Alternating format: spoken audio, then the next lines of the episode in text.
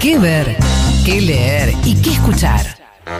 Un viaje por todos tus sentidos con Ali Lingenti. Aileen Gente. En Volver Mejores.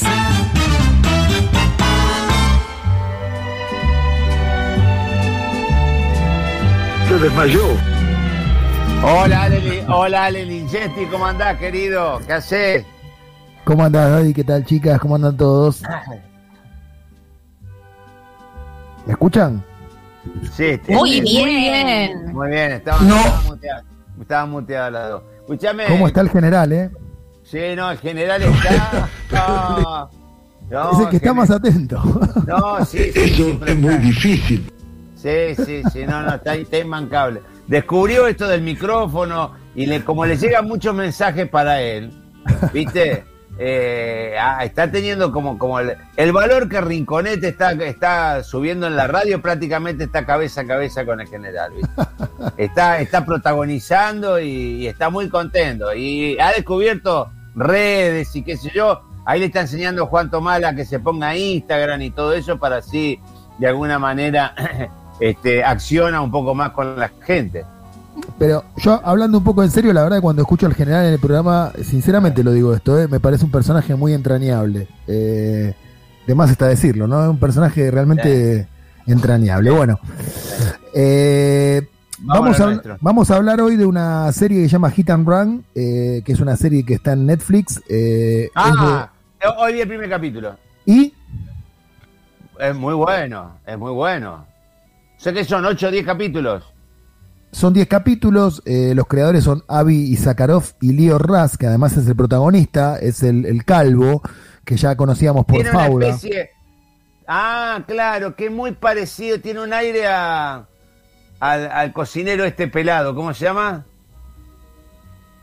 El cocinero Es pelado. muy parecido, yo tampoco sé el nombre, pero es muy parecido. Y es muy parecido a Cuba. Molina, Martiniano. Molina. Martitegui, Martitegui. Martitegui, porque está el otro. Es, pa- es parecido a Y Martitegui. es parecido a Cuneo también.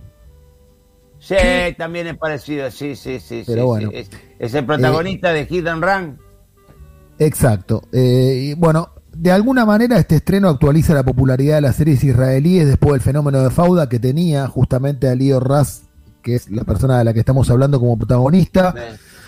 Hace unos días hablábamos de- del reino y decíamos de los thrillers de los años 70. Bueno, esta serie es heredera del, del imaginario y del dinamismo de los thrillers de la década del 70. Hablo de Contacto en Francia. eh, bueno, hay Oh, con- contacto en Francia, ¿te acordás? ¿Con quién, quién trabajaba? Jen Ackman era de Contacto en Francia. Jim Hackman, exactamente. Sí, sí, gran, gran, gran película. Bueno, esta serie de alguna manera hereda un poco ese imaginario, eh, toma como punto de partida un accidente un poco extraño en las calles de Tel Aviv y se traslada después a una Nueva York muy opaca donde, donde se prefiguran algunas claves de una conspiración. Eh, son varias las series israelíes que fueron inspiración eh, de versiones internacionales, ¿no? Homeland, The Affair, In Treatment, que es en terapia. De alguna manera, la, la esencia de la narrativa de las series israelíes, de las nuevas series israelíes, combina una impronta, digamos, realista, que es muy propia de los conflictos de, su frontera con Palestina, y, las disputas diplomáticas con Irán, con temáticas más introspectivas, íntimas y cotidianas.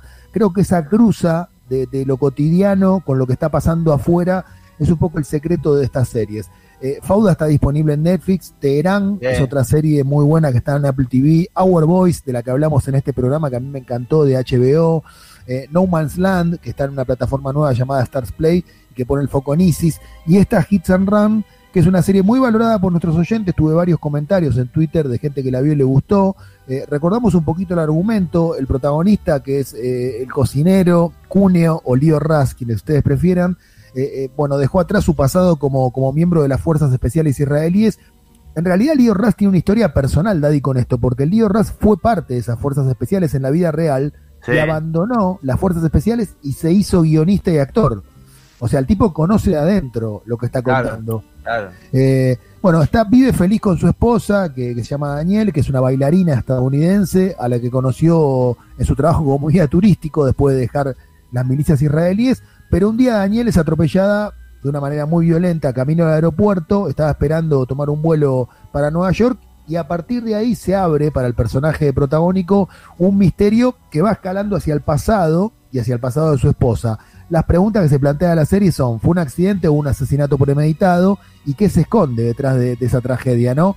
Eh, bueno, es muy atractiva, tiene una intriga. Yo no soy muy fan de las series con intriga, a mí no, no es lo que más me interesa, pero la verdad que acá sostienen la intriga, te vas a dar cuenta si avanzás en los capítulos de ahí, la sostienen muy bien, está llena de vericuetos, de idas y vueltas, de lealtades y traiciones. Eh, se está poniendo en jaque la, aparente felicidad de esta pareja. Eh, y también la huida hacia Nueva York creo que ayuda, ¿no? Eh, hay una estética muy, muy deudora en, en la serie de- del policial negro. Eh, tiene algunos clichés en la serie también, hay que decirlo. Eh, pero lo mejor para mí está en, en el deterioro progresivo del personaje protagónico, ¿no? El regreso de los fantasmas del pasado que él parecía haber dejado atrás cuando abandonó las milicias israelíes y que vuelven a plantarse eh, en su vida del presente. Se, se plantea algo ba- bastante parecido, por lo que, me- por lo menos psicológicamente hablando, a lo que pasa cuando los héroes vuelan, ¿no? Que era la, la- Exactamente lo mismo, la- la que exactamente te- lo la que te mismo. comenté, ¿no? Que, que aparte es una cosa que yo descubrí a partir de esta serie, porque yo creí que el, el- el- el- el- el Estado de Israel, la, la población de Israel, había sido muy contenedora con respecto a todos, viste que todos eh, tienen una cantidad determinada de años y ya entran al ejército, eh, cosa que, yo sabía, este, pero pensé que estaban totalmente contenidos en, en lo que es la salud pública, en lo que es la, la- lo, lo que es la, la psicología y lo que es la misma población, pero no, no, no, no es así, no, no es así. Y lo demuestra esta serie, es muy interesante en ese sentido. Es interesante, yo creo que la primera reacción que tiene la gente, yo esto lo hemos aclarado muchas veces en el programa, no hay que confundir judaísmo con sionismo, la comunidad judía es una cosa, el sionismo es otra cosa, yo en lo personal soy un opositor al, al sionismo, pero la gente suele ver sionismo en todas las producciones israelíes y yo creo que si uno es un buen observador puede, puede meterse por las grietas y por esas grietas se filtra mucha información. O sea, son series que son críticas en el fondo con la política exterior y con la política interior de Israel. Hay que saberlas ver, me parece que ser un poco perspicaz. Este es mi punto de vista. Sin duda. Esta se llama Hits and Run, eh, está en Netflix, espero que la termines, Daddy, y después me cuentes. Yo voy avanzando a toda velocidad eh, con la serie que me recomendaste, que la verdad que es una bomba. Ah, eh, y pronto la vamos a, a- a comentar. Y mañana tengo, mañana se cumple un aniversario. mañana tenemos gran día, gran, ¿eh? Mañana, mañana ¿Por tenemos... qué?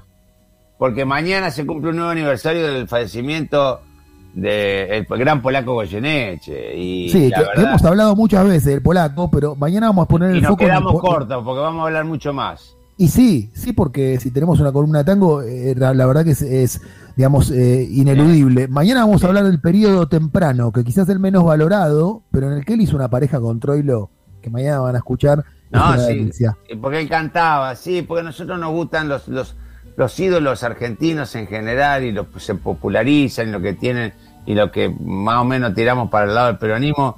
eh. Nos encanta cuando el ídolo está Sufre. Canta- Sí, sí, sí, sí, es una estética. Habría que ver si algún día podemos salir de ahí también, pero bueno, por ahora elegimos eso y nos sentimos cómodos en ese lugar. Bueno, y para despedirme, Daddy, hablando de sufrimiento, fue un año tremendo para la historia de la música popular. Eh, hoy se murió Charlie Watts, bastante Sí. más lógico, de todas maneras, tenía 80 años Charlie.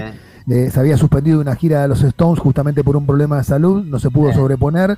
Entonces nos despedimos con un tema en el que Charlie Watts, que estaba ahí escondidito detrás, no era el que ponía la cara, pero tocaba como los dioses, eh, se van a dar cuenta de la gran variedad, digamos, de, de recursos que tenía escuchando Paint in Black. Nos vamos con Charlie Watts, hasta mañana. Chao, papi, hasta mañana.